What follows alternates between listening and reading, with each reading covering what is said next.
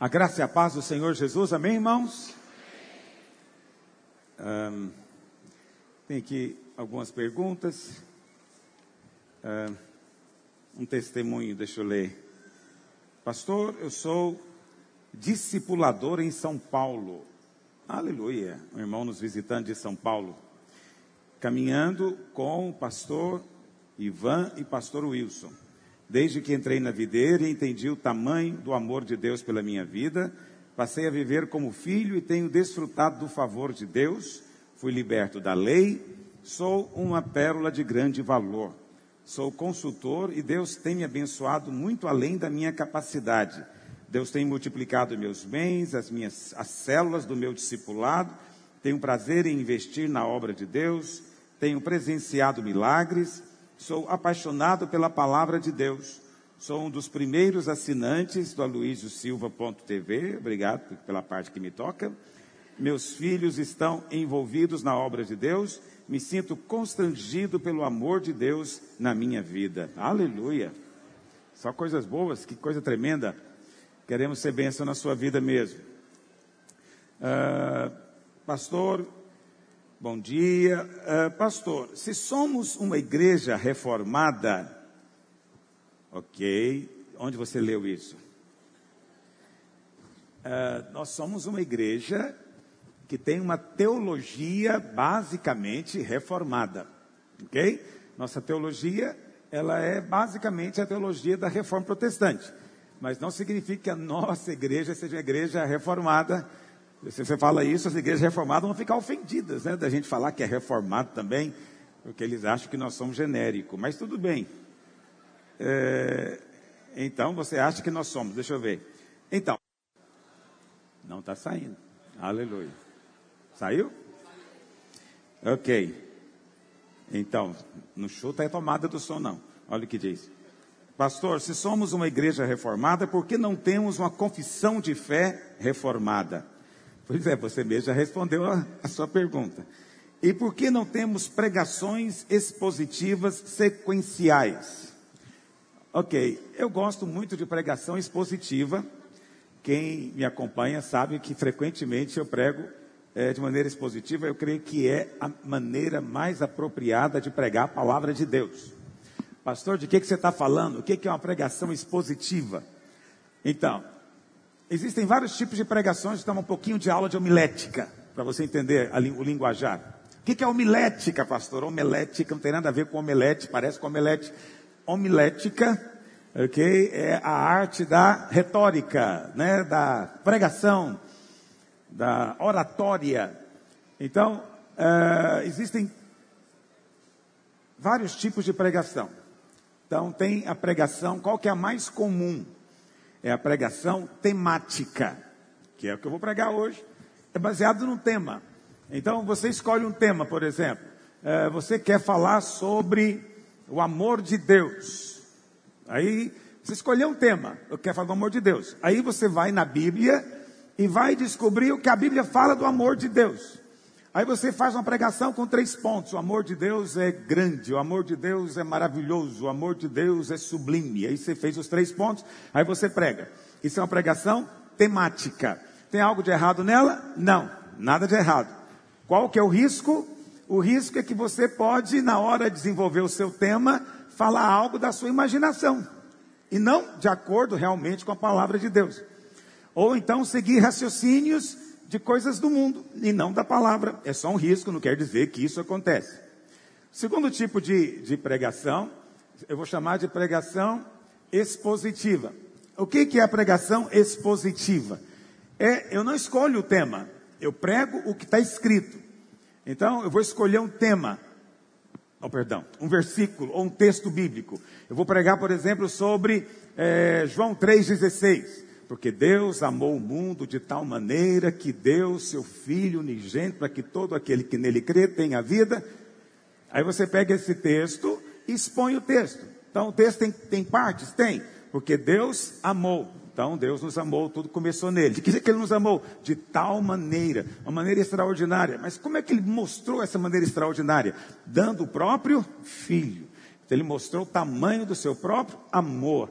E agora tornou-se o meio de salvação, porque todo aquele que nele crê, então seja salvo. Não é salvo automaticamente, é preciso crer nesse amor grandioso. Quantos estão entendendo o que eu estou dizendo? Então, essa é a pregação expositiva. É a melhor, é a mais segura, não tem risco de você falar outra coisa diferente do que está escrito. Você segue o que está escrito, ok? Mas não tem nada de errado em fazer pregação temática. Mas a pergunta do irmão é por que, que não tem. Por que, que a gente não tem mais pregação expositiva e sequencial? Então eu gosto muito de ministrar também livros na Bíblia. Quem me conhece sabe disso, mas já tem uns bons anos que eu não faço. O último que eu fiz foi estudo de Gálatas, mas eu penso em voltar em algum momento. O Senhor vai dar graça e glória. Eu gostaria de ministrar novamente Apocalipse, ministrar Hebreus, está no meu coração, vou ministrar Hebreus para os irmãos em algum momento. E quem sabe ministrar Romanos também de novo. Então, esses estudos sequenciais, pregações sequenciais, são também é, muito importantes, elas têm o seu lugar, tá bom? Mas não quer dizer que uma igreja que não faça isso está pregando algo errado ou não seja reformada. Sua definição de igreja reformada está muito limitada. Ok. Pastor Luiz, por favor, me explique o que é a porta estreita.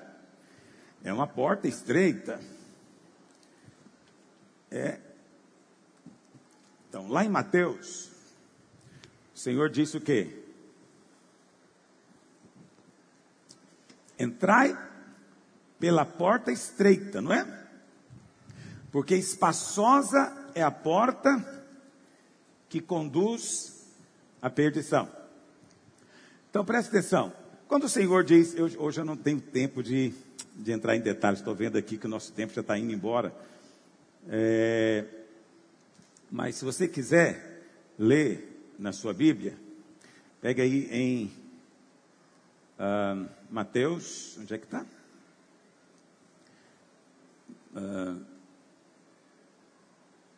é Mateus 6.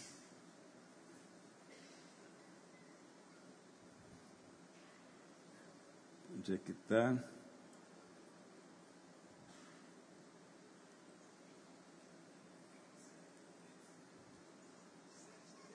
Sete, treze. É treze?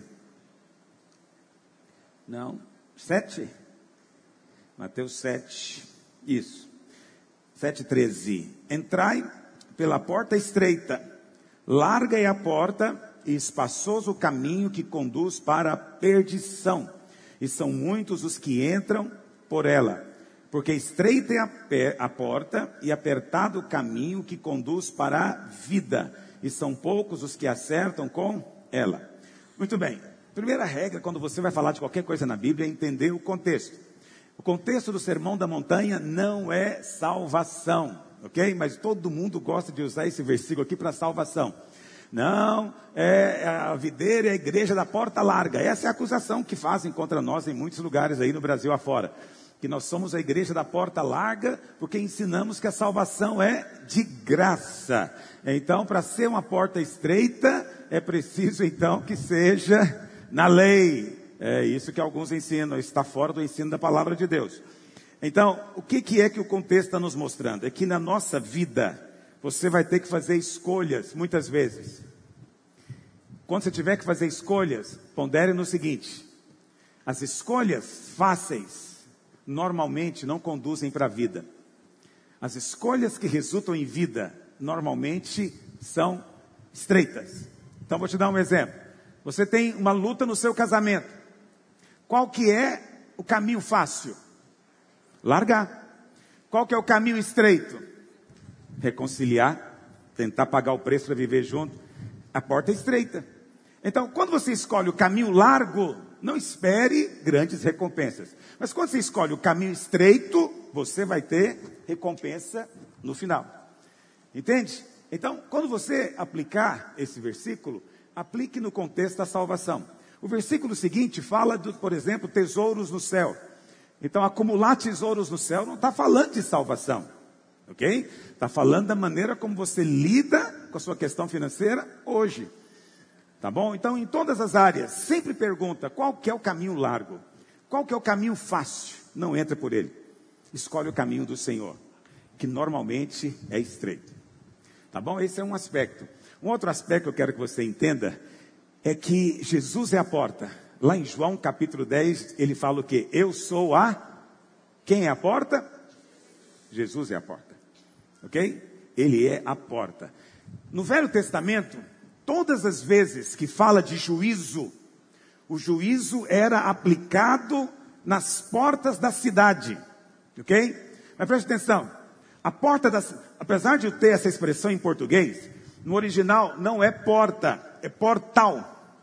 Porque a porta ficava aberta, a porta da cidade. Mas quando tinha que julgar uma causa, era debaixo desse portal.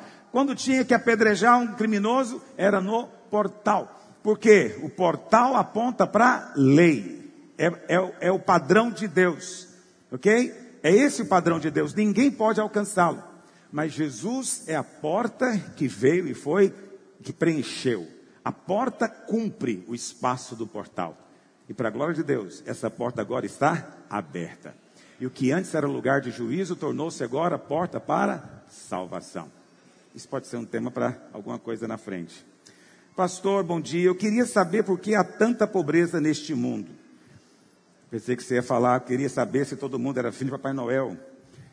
Então, por que, que há tanta pobreza nesse mundo? Pelo mesmo motivo que tem muita gente doente, e não é só gente má que fica doente, gente boa fica doente, bebês ficam doentes, não é? Você pode pensar que quem é pobre é pior do que os outros. Não, tem gente boa pobre e tem gente muito, muito perversa, muito rica. É, por quê que tem isso? Se Deus está no governo. Então, eu quero te dizer o seguinte: Deus não está no governo. Há um tempo atrás, eu estava viajando e estava no hall do hotel esperando alguém me buscar para alguma reunião e a televisão estava ligada e, e o locutor estava falando uma série de coisas que estava acontecendo. E então ele, no final, ele fez uma brincadeirinha, ele disse: Olha, se Deus está no controle, ele está precisando de assessoria. Ele não está sabendo como proceder. Ele questionou o controle divino. Veja, Deus de fato é soberano. Ninguém pode nunca questionar que Deus é soberano e todo-poderoso. Mas quando Deus criou o homem, Deus deu ao homem liberdade de escolha. Se o homem não tivesse liberdade de escolha, Deus não teria nobreza. Então Deus teve que dar ao homem liberdade de escolha. E o homem fez uma escolha. O homem escolheu o pecado. Quando Deus criou o homem, Deus colocou ele no jardim. O jardim nos fala já do que está no coração de Deus. A Bíblia fala que ele era cheio de todo tipo de árvore boa para se comer. Então tinha abundância no jardim? Sim ou não? Deus então tem prazer na miséria? A Bíblia fala que também no, rio, no jardim do Éden fluía um rio que tinha quatro braços. E as margens desse rio tinha ouro, pedras preciosas, pérolas. Isso é sinal de quem é rico ou de quem é pobre? Deus colocou isso tudo para Adão. Então Adão era pobre? Não, porque Deus é um Deus de riqueza. Mas quando Adão foi expulso do Éden, aí ele teve que fazer o que agora? Ele teve que trabalhar e com o suor do seu rosto se desgastar, não é? Para sobreviver. Então, o pecado resultou em riqueza para Adão? Não, resultou em pobreza. Mas não foi só pobreza. A Bíblia fala que apareceram também as pragas, os espinheiros, e por minha conta eu te digo, apareceram as doenças, vírus e coisas horríveis. Tudo isso veio por causa do pecado. Não foi porque Deus colocou. Ok? É importante você saber disso, porque muitas pessoas colocam tudo na conta de Deus. Não importa o que aconteça, elas dizem, é a vontade de Deus. Não, não é a vontade de Deus. Pastor, mas Deus, não, tudo que acontece não é pela vontade dele. Presta atenção. Que, como é que é a oração que Jesus ensinou no Pai Nosso? Vamos lembrar? Pai Nosso, que estás nos céus, santificado seja o teu nome. que mais? Venha o teu, seja feita a tua. Por que que Jesus ensinou a orar assim? Porque a vontade dele não é feita, filho. Ele orou, faz a tua vontade, Senhor. Tua vontade não é casamento destruído. Tua vontade não é criancinhas doentes, nem velhos doentes, ninguém doente. Tua vontade não é pobreza, miséria, necessidade. Essa não é a tua vontade. Faz tua vontade, Senhor. Faz tua vontade na minha vida. Faz tua vontade na minha casa. Venha o teu reino. O que, que é reino? Governo. Esse mundo jaz aonde, meus irmãos? No. O maligno está reinando ainda. Ele ainda está governando, ele ainda é o príncipe deste mundo, mas ele não tem nada a ver conosco e nem nós temos nada a ver com ele. Nós estamos numa guerra contra ele, nós somos embaixadores, estamos aqui para trazer a boa notícia que o reino está chegando e o império está acabando. Quase entendem o que eu estou dizendo? Então tudo é obra do diabo. Ah, mas crente é assim, tudo é o diabo, tudo é o diabo. Olha, eu não sei, se se incomoda, porque tem gente que fica incomodado quando a gente fala mal do diabo, né? Deve ser amigo dele, olha para cá. Não, não é tudo que é o diabo, não. Mas quando não é o diabo, é algum ajudante dele. Não tenha dúvida. Entende? As coisas ruins que acontecem têm demônio por detrás? Sim. Você faz muito bem perceber. Entende? As pessoas vão te criticar. Para pastor tudo é demônio. Aconteceu tudo é demônio. Pastor tudo é demônio. Não, não, não é tudo demônio, não. Tem demônio e tem gente maligna também. Ok? Mas existe ação de espíritos imundos. E a pobreza é um sinal disso. Que o Senhor nos livre disso. Olha, hoje eu quero falar sobre dízimo. Esse é um assunto que normalmente eu não falo. Normalmente eu não prego sobre isso. Eu te digo isso em paz, porque minhas pregações estão gravadas quando eu faço, normalmente é uma ou duas vezes no final do ano. Eu vou fazer hoje. E eu quero aproveitar essa pergunta como um pretexto para começar essa ministração. Deus não precisa do seu dinheiro. É muito importante você saber disso. Deus não está atrás do seu dinheiro. Nem nós também, nem a igreja. Mas Deus quer a sua bênção. Deus quer o seu suprimento. Deus não criou o homem para viver na miséria. Você não foi criado para a pobreza. Você não foi criado para ela. Você sabe, só gosta de elogiar a pobreza quem nunca foi pobre. Gente de classe média que viveu em apartamentos no centro de São Paulo adoram elogiar a pobreza, porque nunca foram pobres. Pobres não elogiam pobreza. Não há glória nenhuma em você não ter nem o passe para pegar ônibus. Eu estudei, fiz segundo grau, indo a pé para a escola, porque eu não tinha dinheiro para pagar um ônibus. Não tinha. Pobreza é uma coisa muito ruim. Eu fui pobre, te digo. Não sou pobre mais, aleluia. Mas eu já fui pobre, vivi na periferia,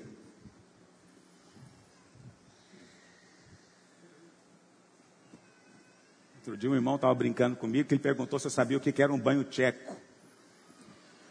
Eu falei, tenho ideia. Ele falou, é o banho de bacia. Que você toma banho e faz tcheco, tcheco, tcheco. Eu tomei banho tcheco até os 8, 9 anos de idade, porque não tinha banheiro na minha casa. Nem vaso tinha, era privada de buraco. Que glória tem nisso? Nada. Não há glória nenhuma nisso. Não há glória em você ter um balde no lugar do chuveiro e uma corda para puxar o balde aos pouquinhos. É bom para contar piada depois de velho, mas quando você vive assim, não tem glória nenhuma.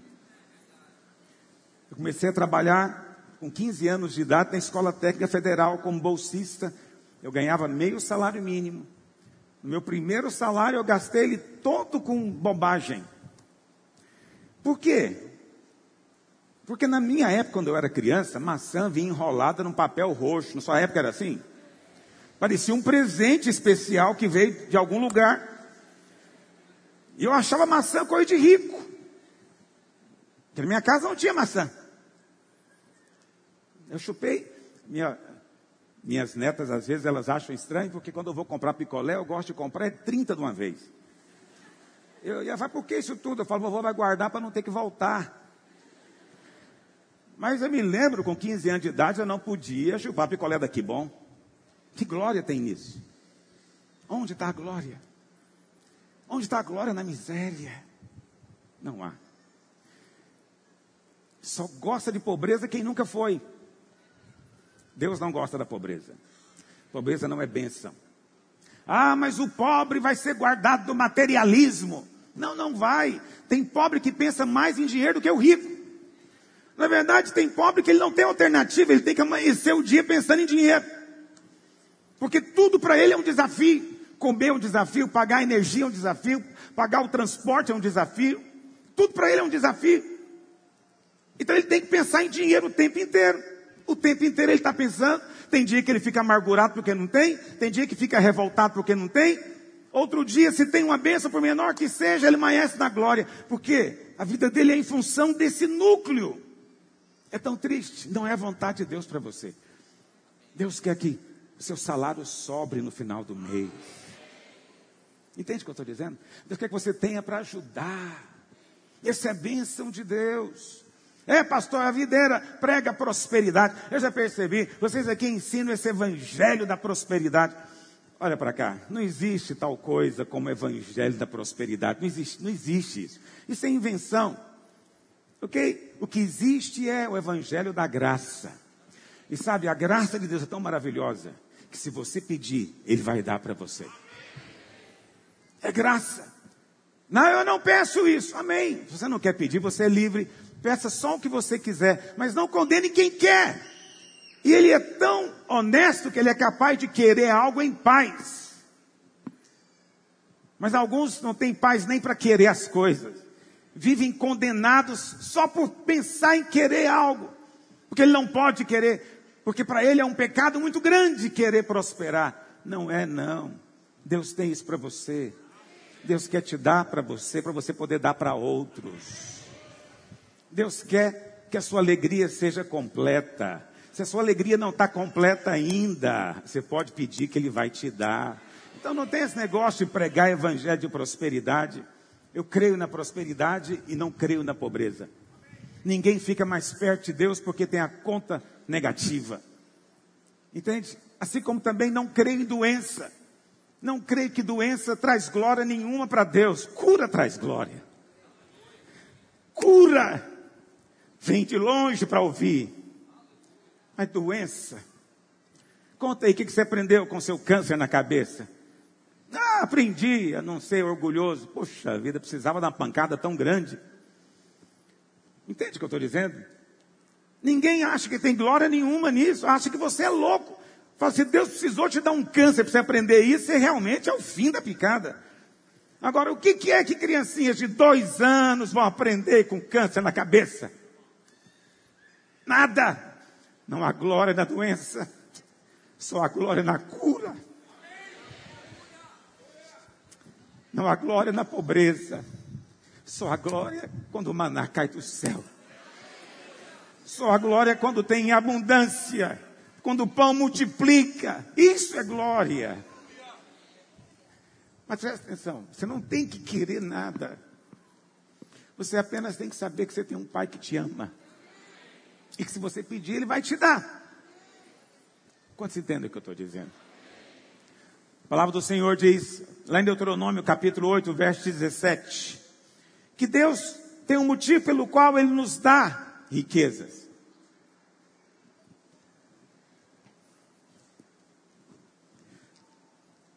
Não digas, pois, vamos ler o verso 17.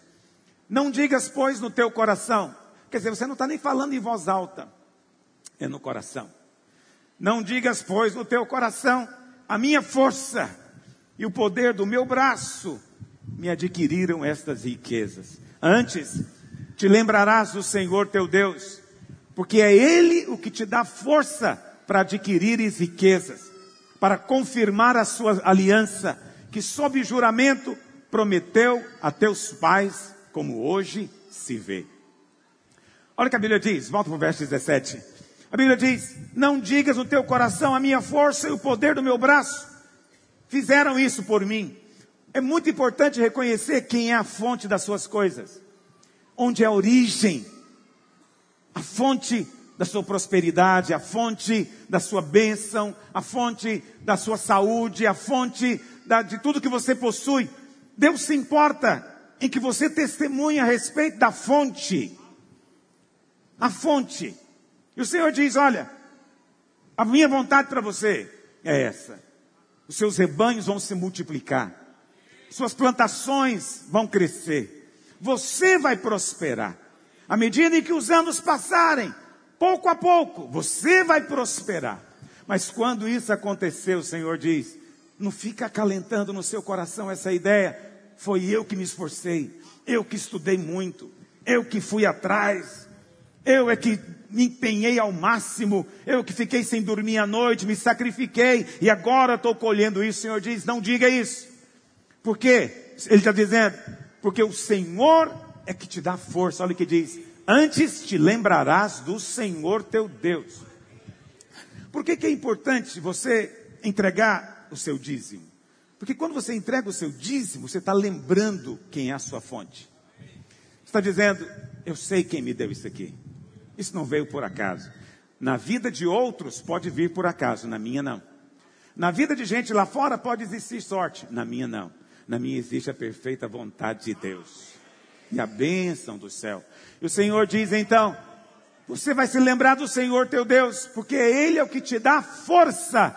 Olha, às vezes o Senhor não vai te dar o dinheiro, mas Ele vai te dar força. Ele vai te dar a oportunidade, Ele vai te dar a inteligência, Ele vai te dar a habilidade, Ele vai te dar o insight, a inspiração daquele momento, que te vai escancarar portas e repentinamente você vai se ver num lugar amplo onde a prosperidade do Senhor pode te alcançar.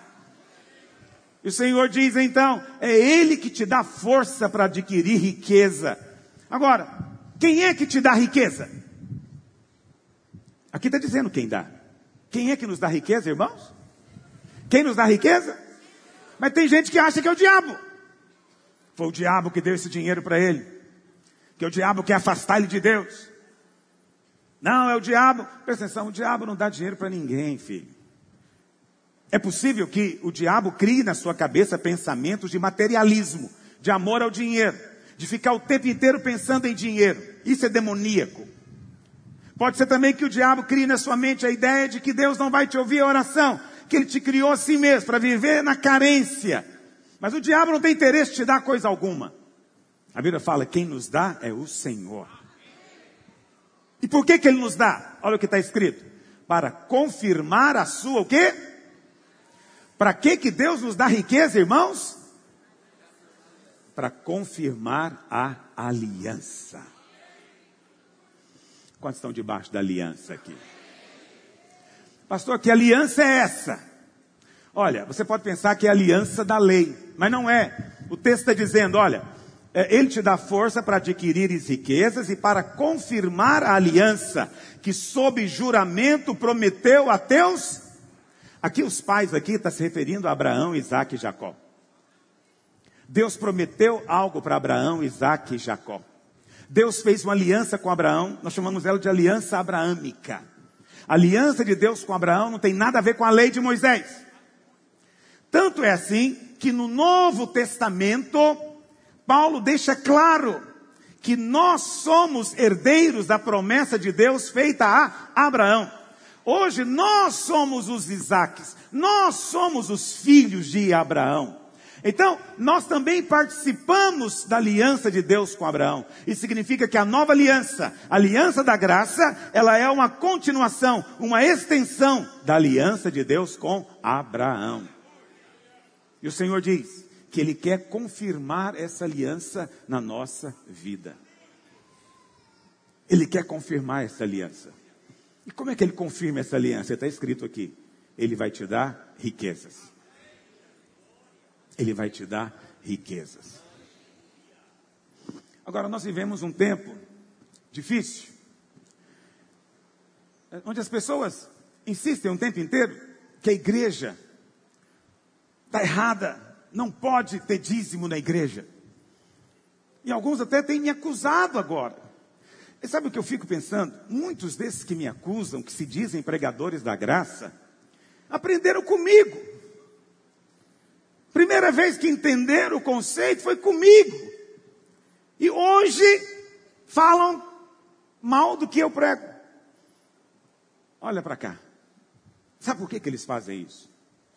Porque eles caíram num erro, ou estão caindo no erro, não quero que você caia nesse erro. Alguns acham, eu vi alguém dizendo algo esses dias, me deixou totalmente perplexo. Eu nunca falei nada parecido, porque isso é um erro. Ele disse: Eu já entendi a justificação pela fé. Não preciso mais ficar lendo a Bíblia. Não preciso mais. Fechou a Bíblia. Porque essa é toda a verdade que eu preciso. Não, não, não é não. Não é não. A Bíblia tem muita instrução para você. Tem muita coisa para você aprender. Que história é essa? De fechar a Bíblia. Tem que abrir mais. Eu te dei uma chave. Não para fechar, mas para abrir a palavra. Não, não faça isso. Isso é um equívoco. Entende? O problema é esse. Vou te dizer algo. Você pode jogar fora se você quiser, porque não está escrito dessa maneira no Novo Testamento, mas eu creio. Existe um tripé.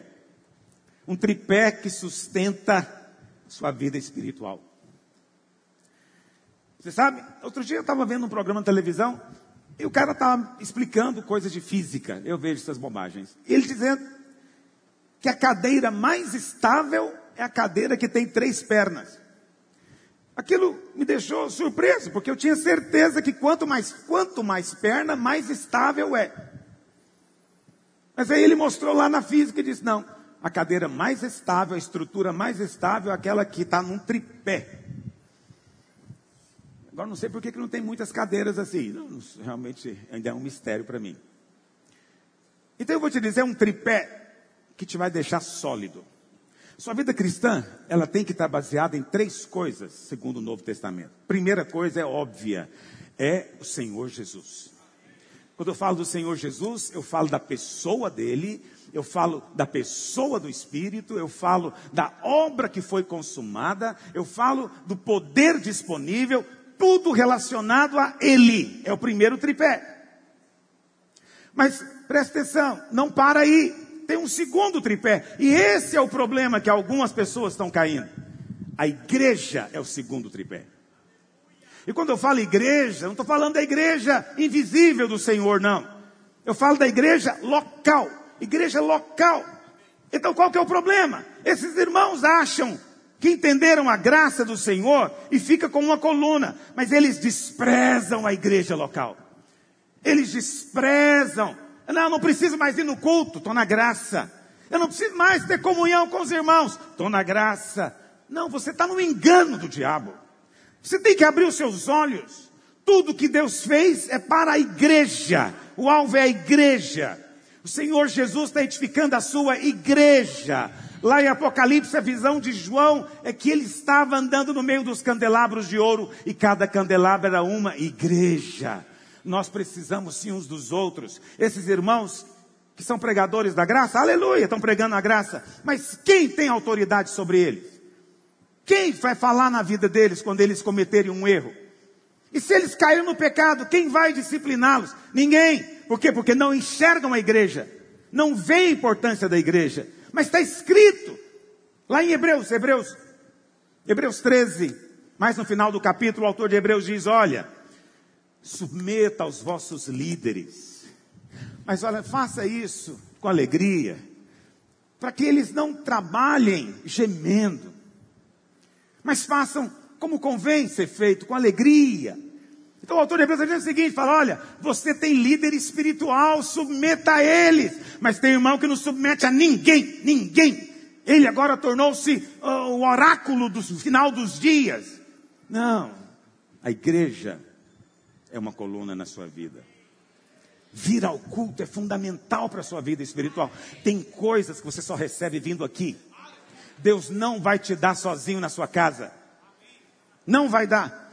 E no livro de Hebreus também, a palavra do Senhor diz: quanto mais vedes que o tempo se aproxima, não deixem de congregar. Olha aqui, quanto mais você vê que está no final dos tempos, mais você deveria fazer questão de estar numa reunião. O irmão que não quer estar na reunião, ele não entendeu que a igreja tem revelação, está faltando uma coluna, vai tombar. E aí, são essas pessoas que falam mal do dízimo. Por que falam mal do dízimo? Por quê? Porque para eles, o pastor é só um cão sarnento, querendo explorar os irmãos. Agora veja, isso é uma inversão tão grande. Nós que pregamos a graça não perseguimos ninguém, está me ouvindo? Podemos ser perseguidos, mas perseguir nunca. Quem que está do lado dos pastores? Ninguém. Pastor só ganha pedrada. E aí vem alguém para dizer que o pastor é um cão, porque ele quer manter a igreja, porque ele quer que a igreja continue existindo. Olha, para o Senhor confirmar a aliança, Presta atenção no que eu estou te dizendo. Para confirmar a aliança, a aliança tem que ser pregada. Mas como vai ser pregado se não tiver pregador? Como irão pregar se ninguém bancar, se ninguém sustentar? Então, é preciso dinheiro, sim, para pregar o Evangelho, não tem jeito. Para reunir aqui precisa de dinheiro. Tem domingo que a oferta dos irmãos não dá nem para pagar o preço da energia elétrica que se gasta aqui no ar-condicionado porque as coisas custam. Presta atenção. Mas esses que falam contra o dízimo e falam coisas horríveis a respeito do pastor, eles querem ver a igreja na penúria. Por que, que o diabo quer isso? Porque igrejas prósperas fazem muito para o reino de Deus. Igrejas pobres não conseguem fazer quase nada. Elas ficam ali presas, intimidadas. Então é muito cômodo pregar que a igreja tem que ser pobre. É muito cômodo você dizer, não vou ofertar, dar meu dízimo na igreja. É muito cômodo querer a igreja na penúria. Só que ao fazer isso, você está indo contra o ensino da palavra. Pastor, eu sou obrigado a dar o dízimo? Não. Isso é uma igreja que ensina a graça. Você não é obrigado a coisa alguma. Você não tem que dar. Se você não quer dar, não dê. Mas preste atenção, ouça o que eu estou te ensinando. O primeiro tripé é Jesus, o segundo é a igreja, o terceiro tripé é o reino. Muitos irmãos têm me questionado, pastor, você não tem falado do reino. É verdade, não dá para falar tudo ao mesmo tempo. O que, que é o reino? O reino é que mesmo nós que cremos na graça, vamos ter que comparecer diante de Deus para prestar conta com o que nós fizemos ou deixamos de fazer com a graça que recebemos. 2 Coríntios 5,10: importa que todos nós compareçamos perante o tribunal de Cristo. Então existe um reino, existe uma recompensa que vai ser dada, mas também existe uma palavra de disciplina que vai ser falada. Alguns vão ouvir servo bom e fiel, outros vão ouvir servo mau e negligente. Eu quero estar entre aqueles que querem agradar o Senhor em tudo o que fazem. Então, preste atenção. Esses irmãos se acham muito fiéis. Por quê? Porque estão colocando Cristo na posição. Mas isso não é tudo. É Cristo, mas Cristo está edificando a igreja. Tenha clareza de estar fazendo o que Cristo está fazendo. Mateus 16 diz que sobre esta pedra edificarei a minha igreja. Então, ele está fazendo uma obra hoje, está edificando a sua igreja. Faça parte do que ele está fazendo. Está me ouvindo? Faça parte do que ele está fazendo. Mas preste atenção: existe também um reino. Vai chegar o dia em que todos vão comparecer diante do tribunal de Cristo, não de Deus, ok? De Cristo. Porque para com Deus você é filho, mas para com Cristo você é servo. Ele te comprou. Você era um escravo no mercado de escravos, escravo do diabo, ninguém queria te comprar, mas ele veio, desceu da glória e comprou você. E é um privilégio servi-lo. Quantos dizem amém? Não esquece esse tripé. Uma hora eu vou pregar sobre isso, nem é meu tema de hoje, mas eu estou te falando tudo isso por quê? Porque muitos irmãos, hoje as pessoas que mais pregam contra o dízimo são os irmãos que dizem que são pregadores da graça. Só estou explicando por que, que eles fazem tanta questão de fazer isso. Porque para eles não há igreja local. Entende? Eles vivem soltos. Não há autoridade sobre eles. Não há governo sobre eles. Não são limitados pelos irmãos. Eu vivo no meio dos irmãos. Eu não faço o que eu quero. Você acha que eu faço o que eu quero? Eu só faço o que os irmãos me deixam fazer. Eu gostaria, é só uma brincadeira, não é verdade. Eu gostaria de chegar aqui e pregar vestido de cowboy, entendeu? Com um chapéu de boiadeiro aqui, e um cintão com a fivela enorme. Por que, que eu não vou fazer isso? Porque se eu fizer, os irmãos vão pegar no meu pé. E vão dizer, pastor, para com isso. E aí, então eu não faço. Eu mantenho minha vida discreta por causa dos irmãos. Eu posso ter muitas tentações, mas eu fujo delas por causa dos irmãos. Porque eu tenho que pregar aqui domingo, porque eu preciso de sentar, eu preciso de orar e eu preciso saber que Deus vai te abençoar. Então eu me santifico por causa de você também. Ah, mas eu não faço tudo por causa de Deus, eu só faço por causa de Deus. Não, eu faço por causa do Senhor, mas eu faço muita coisa por causa de você e outras tantas por causa da minha mulher. Porque eu amo. Então eu faço. Assim que a vida é. Mas tem gente que é, é só ele. Ele não tem uma igreja para prestar conta, ele não tem nenhuma esposa para prestar conta, nada. É só o Deus triuno que governa sobre ele. Você pode achar que isso é espiritualidade, mas Deus não acha, acredite em mim. Não é. Isso é orgulho e arrogância. Que o Senhor tenha compaixão e te abra os olhos. É espírito de engano. Eu sou pela igreja. A igreja é a coisa mais importante que tem nesse planeta. É a única esperança para esse mundo é a igreja. Só igreja é capaz de entrar num presídio e pregar para aqueles homens eles serem salvos. Só igreja pode mudar casamentos. Só igreja pode mudar uma orientação sexual perversa. Só Deus, através da igreja, pode mudar a história de homens. Nós temos esse poder. Mas o diabo quer nos fazer pobres, tímidos, com vergonha de avançar. Mas não vai ser assim entre nós. Porque o Senhor nos abre os olhos, nos dá revelação. Quando dizem amém. A Bíblia fala, esses né, que questionam. Não, o dízimo é algo que já passou. Queria ler com você. Vamos ler dois versículos. Hebreus 5, verso 9. Paulo diz: Tendo sido aperfeiçoado, tornou-se o autor da salvação eterna para todos os que lhe obedecem, tendo sido nomeado por Deus sumo sacerdote, segundo a ordem de Melquisedeque. Veja, Melquisedeque, o autor de Hebreus está dizendo aqui que é uma ordem sacerdotal. Jesus, ele é sumo sacerdote. Mas os judeus poderiam dizer, mas ele não pode ser porque ele era da tribo de Judá. Só pode ser sacerdote quem é da tribo de Levi. Mas aí o autor de Hebreus diz: não, Jesus é de uma linhagem muito superior. Ele é da linhagem de Melquisedeque.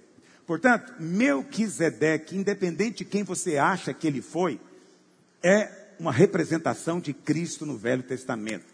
Alguns acreditam que ele foi apenas um homem que viveu naquela época. Outros acreditam que ele é uma teofania, uma manifestação física de Cristo no Velho Testamento. Eu estou nesse grupo de cá. Não creio que era meramente um homem, mas era Cristo na forma de homem no Velho Testamento.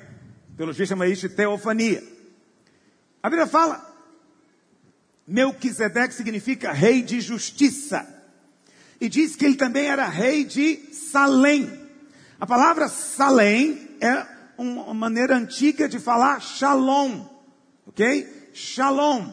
Shalom, você sabe, significa paz. Mas não é apenas paz no sentido de, de não ter guerra. Shalom significa um bem-estar completo. Então não tem shalom doente. Então shalom precisa estar saudável. Não tem shalom angustiado. Não, para ter shalom tem que estar em paz interior. Ok? Então, aqui está dizendo que ele é o rei de Shalom, é o rei da paz. Nós dizemos hoje príncipe da paz. Então, em todos os aspectos, ele aponta para Cristo. Cristo. A Bíblia fala então, isso é muito interessante. Vamos lá para Gênesis 14, verso 18. A Bíblia fala que, você sabe, Abraão tinha um sobrinho chamado Ló. E houve um dia que eles não puderam mais morar juntos porque eram muito ricos. O gado era muito e o pasto era pequeno. Tiveram que separar. Mas a Bíblia fala que Ló, quando se separou de Abraão, foi morar em Sodoma. No Velho Testamento tem três cidades que simbolizam o mundo. A primeira é Babel ou Babilônia, que representa o mundo religioso, idólatra, sem Deus. O segundo é o Egito. O Egito simboliza a escravidão que o diabo faz com os homens que vivem angustiados e ansiosos, preocupados com o pão de cada dia. Esse é o Egito. Mas tem uma terceira cidade, ou terceiro lugar, chamado Sodoma, que representa o mundo no seu aspecto de prazer, sensualidade, licenciosidade. E Ló foi morar em Sodoma, então você vê que não é um lugar legal. Mas teve um dia que houve uma guerra, e alguns reis vieram lutar, e eles tomaram Sodoma e levaram Ló cativo. Ló, sua casa e tudo que ele tinha, levou para o cativeiro.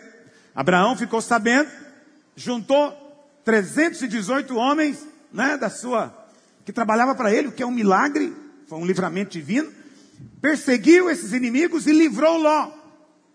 Livrou Ló. E devolveu tudo para Ló. E agora, Abraão e Ló estão voltando dessa batalha. Abraão foi vencedor, mas obviamente ele está cansado. É um tempo difícil de guerra espiritual. A Bíblia fala então que eles vêm vindo e Melquisedeque, rei de Salém, trouxe pão e vinho. E ele era sacerdote do Deus Altíssimo. Presta atenção. Melquisedeque, rei de justiça. Ele era rei de Salém. Salém é Shalom, rei da paz.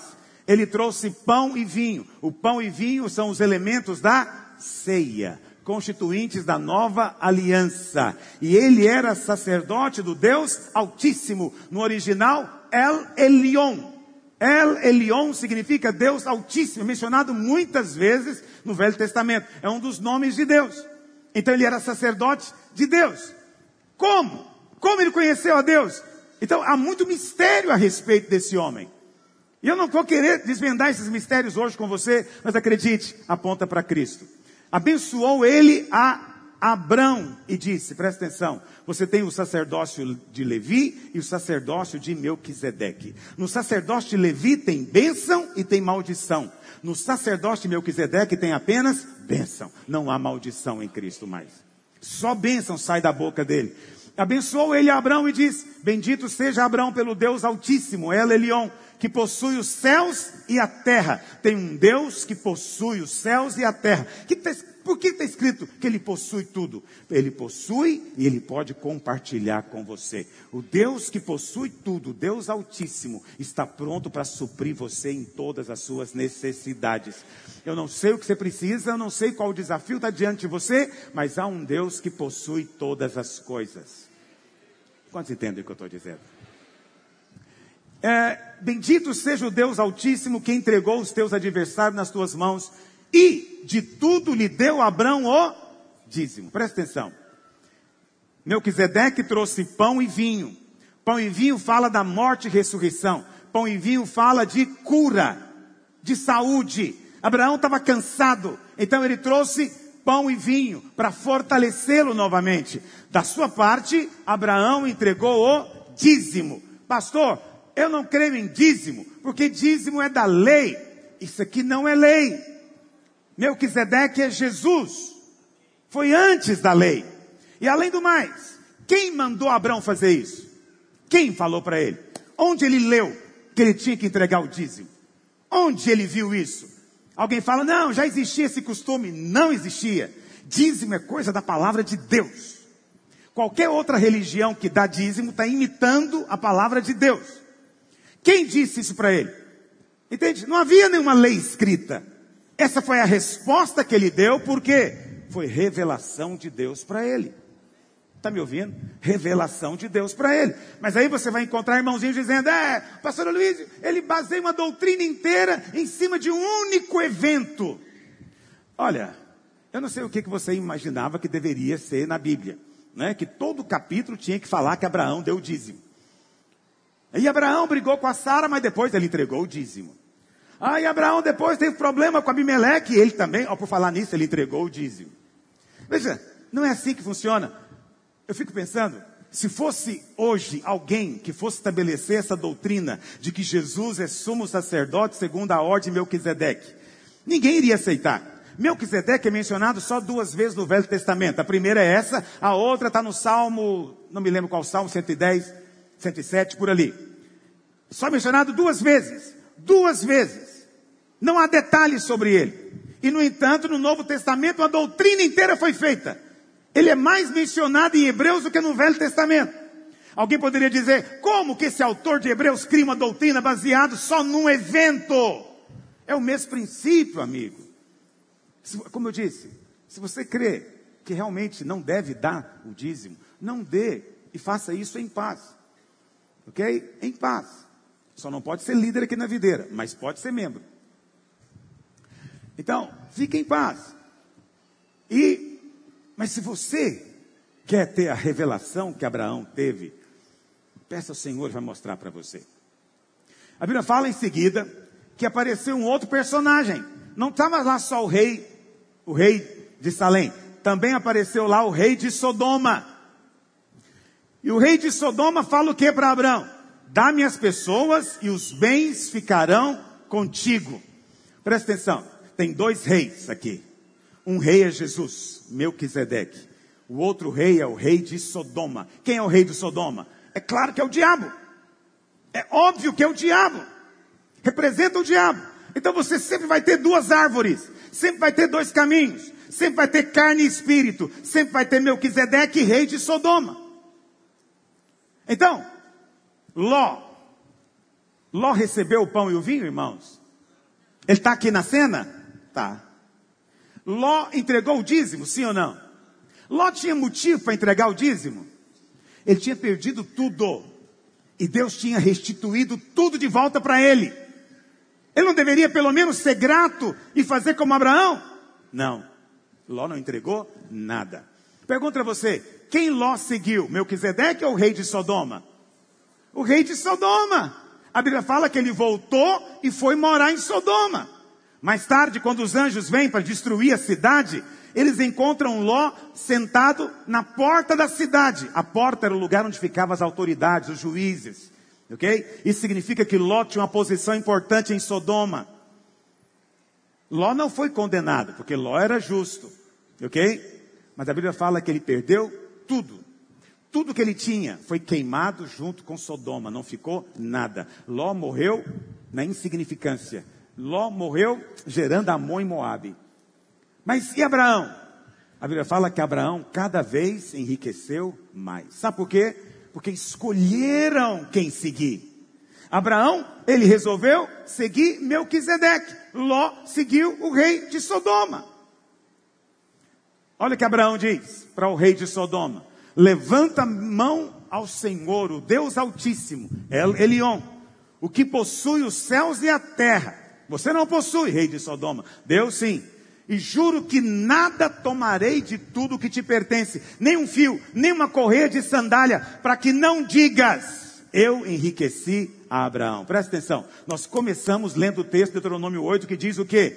Ali você se lembra de Deus. Não diga que foi o seu braço que ganhou essas riquezas, mas você vai lembrar que o Senhor é que te dá força. Então, Abraão está preocupado aqui com quem vai receber o reconhecimento da riqueza dele. Ele está dizendo: Eu vou ficar rico, eu vou ser rico, mas quando eu for rico, você não vai poder dizer que me deu nada. Mas eu ergo a mão para o céu e digo: O Deus que possui o céu e a terra, Ele é a minha fonte, Ele é que origina tudo. Abraão está preocupado com quem é a fonte. Ele está preocupado com quem é a origem. Ele está dizendo: não quero nada que venha do diabo. Eu não quero nada que venha do mundo do maligno. Quem me dá riqueza é o meu Deus. E a maneira como Abraão faz isso não é retendo, é dando.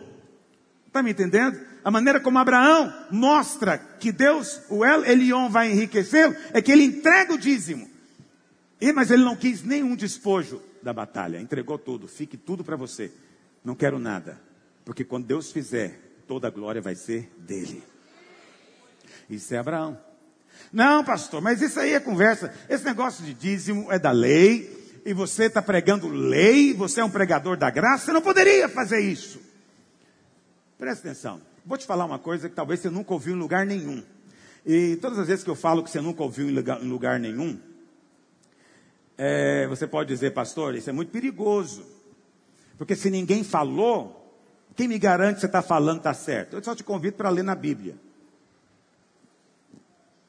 Pega sua Bíblia lá em Malaquias capítulo 3. Eu quero te dizer o seguinte: o dízimo não é da lei, o dízimo é um princípio eterno. Mesmo depois, na próxima dispensação, no milênio, vai continuar tendo dízimo. Está me entendendo o que eu estou dizendo? Depois que Jesus voltar, ele vai reinar aqui nesse planeta. Sabia disso? Ele vai reinar. E as nações vão entregar dízimo ainda. Por quê? Porque o dízimo é uma maneira de reconhecer quem é Deus na sua vida, de declarar quem é Deus na sua vida. Olha o contexto, você sabe, eu ensino os irmãos aqui sempre: contexto é a chave de tudo. Nós temos que ser muito, muito contextuais. Presta atenção em mim. Vamos ler o contexto de Malaquias 3? Olha o que diz: Eis que eu envio o meu mensageiro, que preparará o caminho diante de mim. Muito bem. Muita gente lê esse versículo, pensa então que deve estar falando da primeira vinda de Jesus, porque esse mensageiro aqui pode se referir a João Batista. Mas acredite em mim, Elias virá. Apocalipse 11 diz que Elias virá.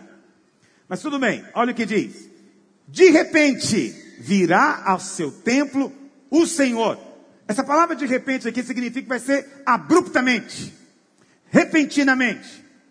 Presta atenção, a primeira vinda do Senhor não foi abruptamente.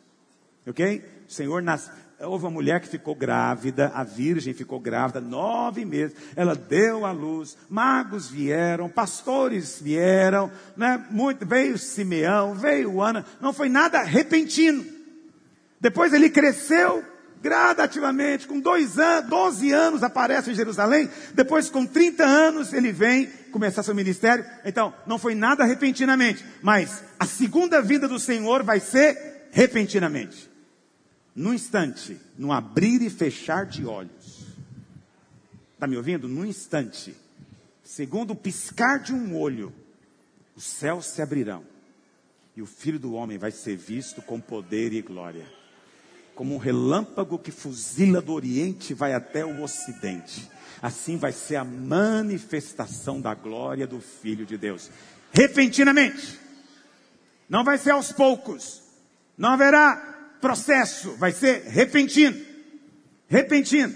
E olha o que diz: Virá ao seu templo o Senhor, a quem vós buscais, o anjo da aliança, é Cristo, a quem vós desejais. Eis que ele vem, diz o Senhor dos exércitos, mas quem poderá suportar o dia da sua vinda?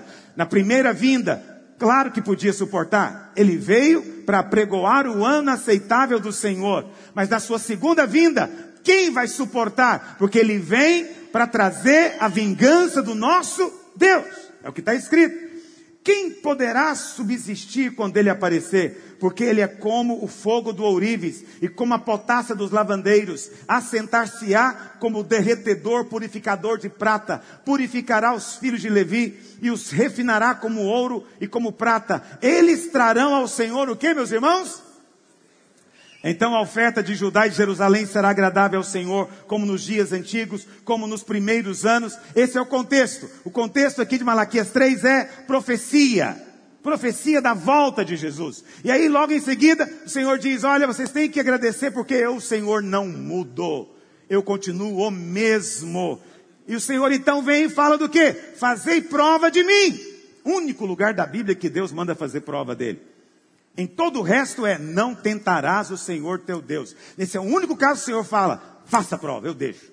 Faça a prova de mim. Se eu não abrir as comportas do céu e não derramar bênção sem medida. Veja, o contexto aqui é do futuro. Agora, se na próxima dispensação teve, se na anterior teve, se Abraão entregou o dízimo, filho, é para nós também entregarmos hoje. Só que hoje você não vai fazer porque é mandamento. Você só pode fazer como uma resposta de revelação de Deus na sua vida.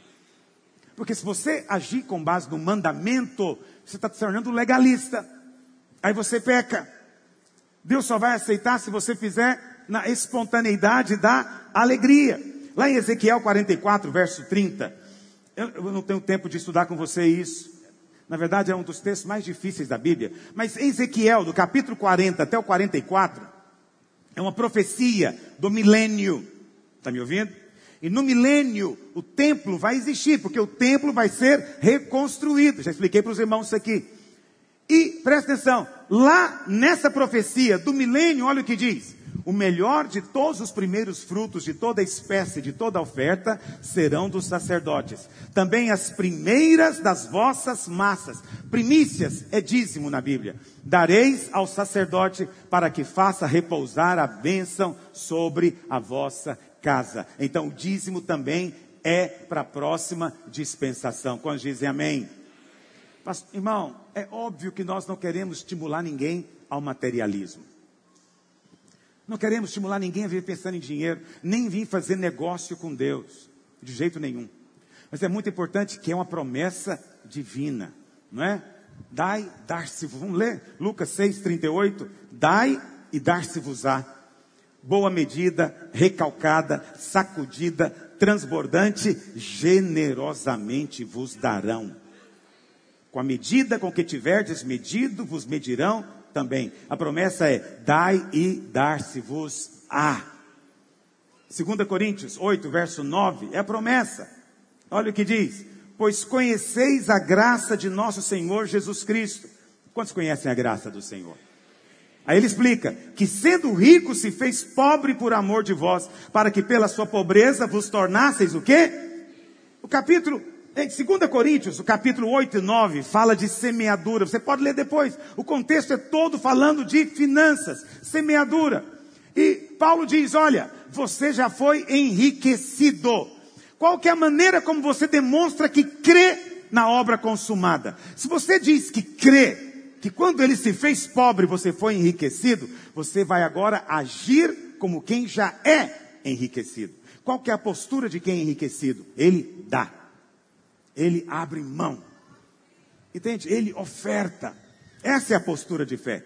Se você crê que foi enriquecido, não haja como pobre.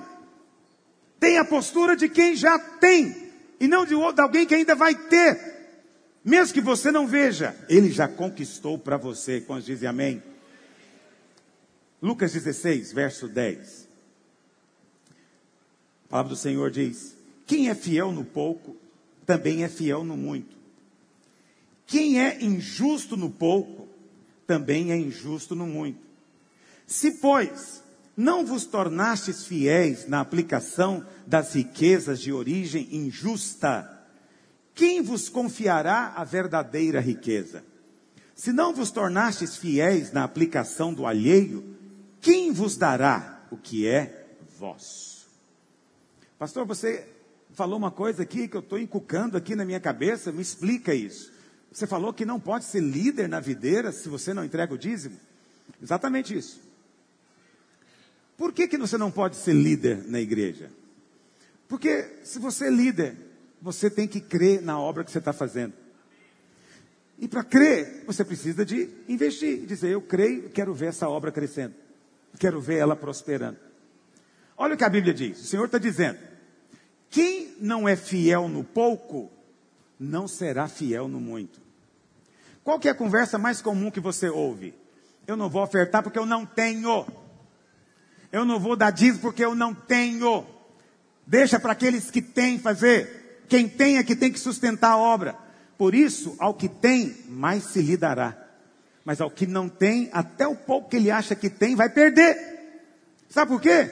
Porque o dinheiro é um teste na sua vida. O dinheiro é um teste na sua vida.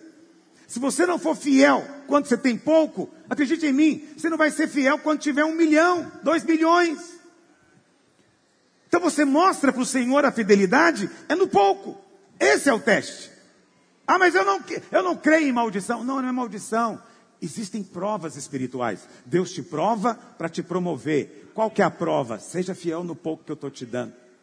Seja fiel no pouco que você está recebendo. E Deus vai te colocar sobre o muito. E o Senhor, volta por gentileza. Vou ler na minha Bíblia. É muito importante você entender isso. O Senhor diz: se vocês não são fiéis na aplicação das riquezas de origem injusta, olha para cá. Eu sei que você tem que sair. Eu já estou terminando. Só peço sua paciência um minuto. Olha o que Jesus está dizendo. Ele está fazendo uma afirmação. As riquezas deste mundo são de origem injusta.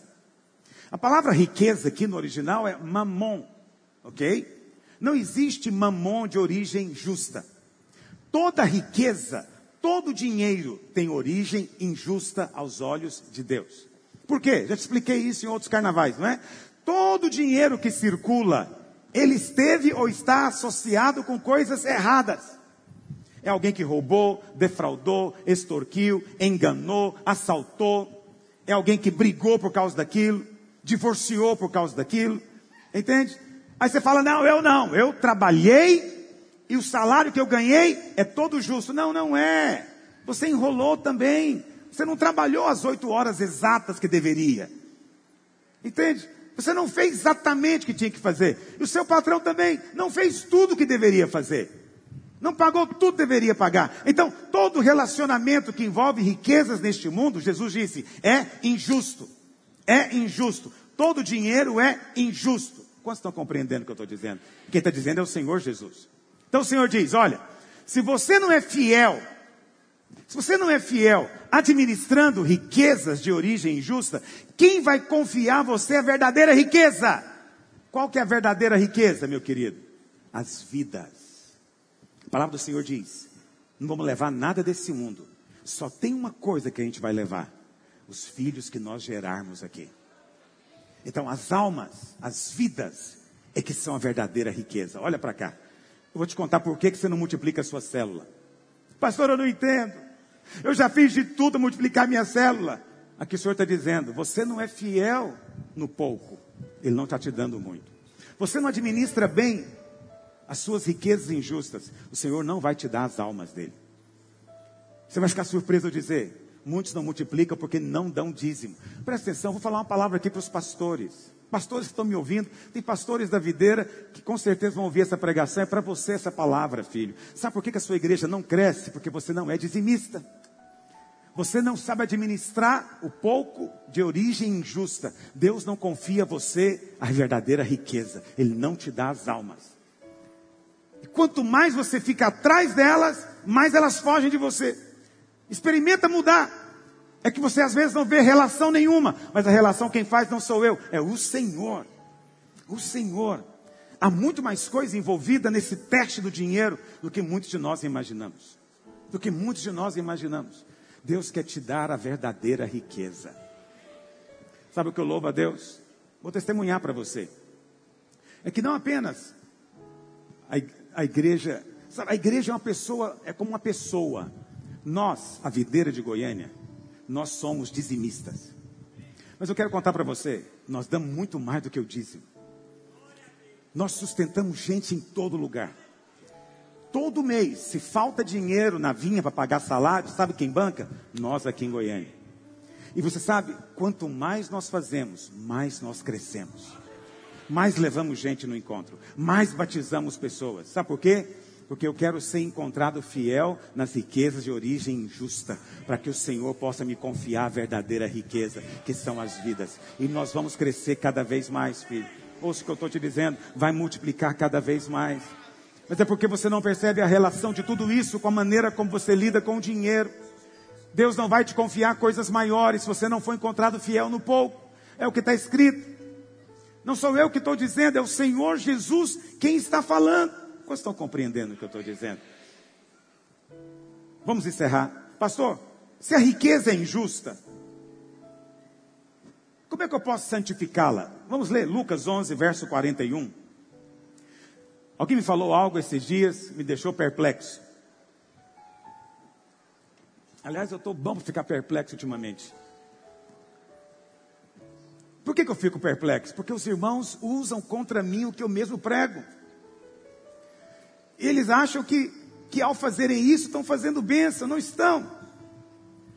E alguém chegou em mim e falou, pastor, você prega que o dízimo santifica o dinheiro, mas eu, eu não creio. A Bíblia fala que Jesus tocou no leproso e o leproso ficou, impuro, ficou puro. Eu também, quando eu pego no dinheiro, o dinheiro é santificado na hora. Eu falei, muito legal. Fala isso para o crente drogado na hora que ele pegar na droga, ela é santificada na hora. Fala para isso para o crente que vai no prostíbulo e dorme com a prostituta, na hora que ele deitar com ela, ela é santificada na hora. Você não me engana com esse argumento falacioso. Presta atenção. O dinheiro não é parte de você. O dinheiro não é santificado com toque. Só pode ser santificado com fé. Está me ouvindo? Não use da palavra para dar ocasião ao erro, ao engano maligno. A maneira como o dinheiro é santificado é trazendo para o Senhor. Quem diz isso é o Senhor. Olha o que ele diz, verso 41. Antes, dá esmola do que tiverdes, e tudo vos será o que, meus irmãos? O tudo fica limpo por causa de quê? Do pouco que você deu de esmola. Não, eu não dou esmola na igreja, só dou oferta. Bom, não sei o que, você chama de esmola. Mas quando eu ouço o barulho da, da oferta caindo, não tenho outra palavra para ela. Dá esmola e Deus santifica o resto. Mas ai de vós, fariseus, porque dais o dízimo da hortelã, da arruda e de todas as hortaliças, mas desprezais a justiça e o amor de Deus. O que, que o Senhor diz? Devias fazer estas coisas. Que coisas? Não desprezar a justiça e o amor de Deus, sem omitir aquelas. Quais aquelas? Dar o dízimo. Então o Senhor diz: você deveria continuar dando dízimo, mas você não deveria esquecer de fazer isso com justiça e amor. A Bíblia fala, vamos ler isso também lá em Romanos. Vamos encerrar, Romanos 11, 16. Romanos 11, 16. E se forem santas as primícias da massa, igualmente o será a sua totalidade. Se for santa a raiz, também os ramos serão. Por que, que, por que, que é importante eu dizer para você isso? Só por uma questão. Aquilo que é santificado, o diabo não toca. O diabo não pode tocar em você. Está me ouvindo? E ele também não vai tocar nas suas finanças. Mas é preciso santificar aquilo que Deus nos dá. O que você tem recebido são riquezas injustas. Seja humilde para reconhecer, é o veredito do Senhor. Mas quando você oferta, o resto é santificado, é limpo para a glória do Senhor. Eu queria, hoje, hoje eu não vou orar pela oferta das primícias, a pastor hoje já orou. Hoje eu queria orar por você que não é ou não tem sido ou parou de ser dizimista. A obra de Deus precisa da sua cooperação, não vou negar. Mas não faça, porque a obra precisa somente. Faça se hoje o Espírito de Deus te trouxe entendimento, revelação. Eu não quero constranger você. Vamos ficar todos de pé? Eu não quero constranger você mas eu queria pedir para os servos pegarem aqui na frente o envelope de dízimo. Se você gostaria de hoje fazer um novo propósito com Deus, você não precisa entregar dízimo hoje. Não faça nada com base na emoção.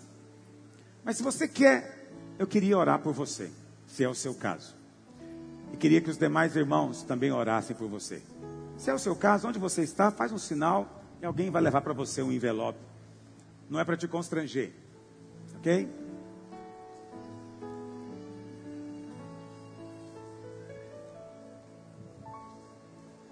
Aleluia. Feche seus olhos onde você está.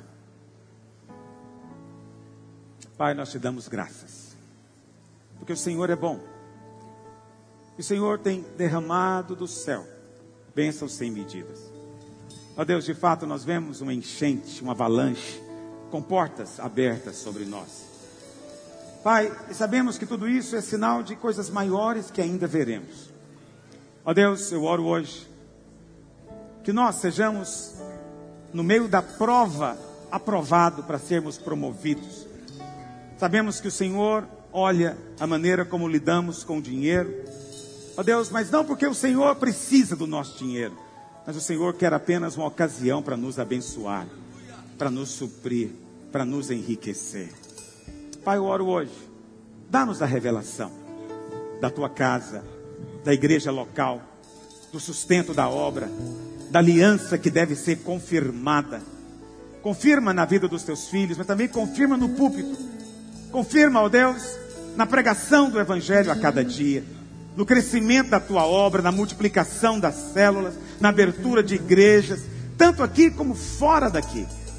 É a mão do Senhor que nos conduz. Libera sobre nós, Pai, tua bênção hoje. Nós oramos em um nome de Jesus. Tem uma